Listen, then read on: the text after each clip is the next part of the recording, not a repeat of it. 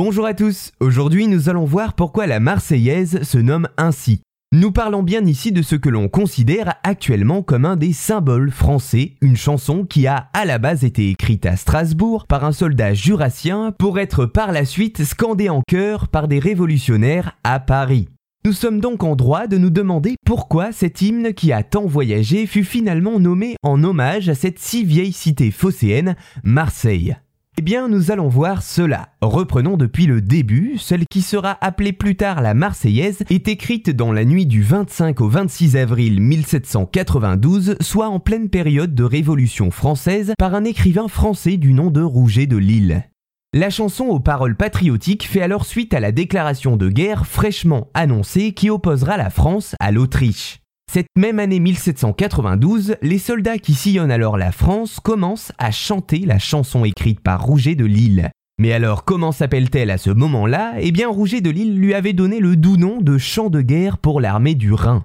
Mais en juillet 1792, l'hymne né à Strasbourg est récupéré par les soldats volontaires qui remontent le pays pour prêter main forte aux révolutionnaires parisiens.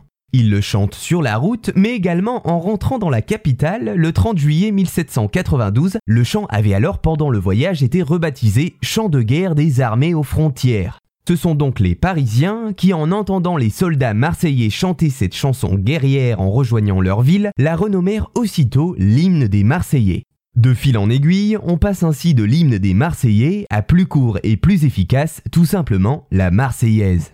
La chanson accompagnera d'ailleurs Parisiens et Marseillais qui firent tomber les Tuileries quelques jours plus tard, événement décisif dans la période de la Révolution française.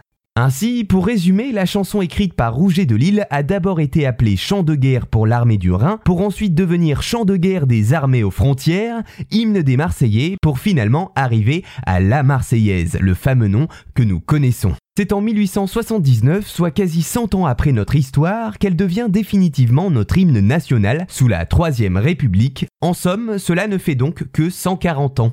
Voilà, j'espère vous avoir appris quelques éléments sur l'origine de ce nom donné à cette chanson devenue un des symboles français.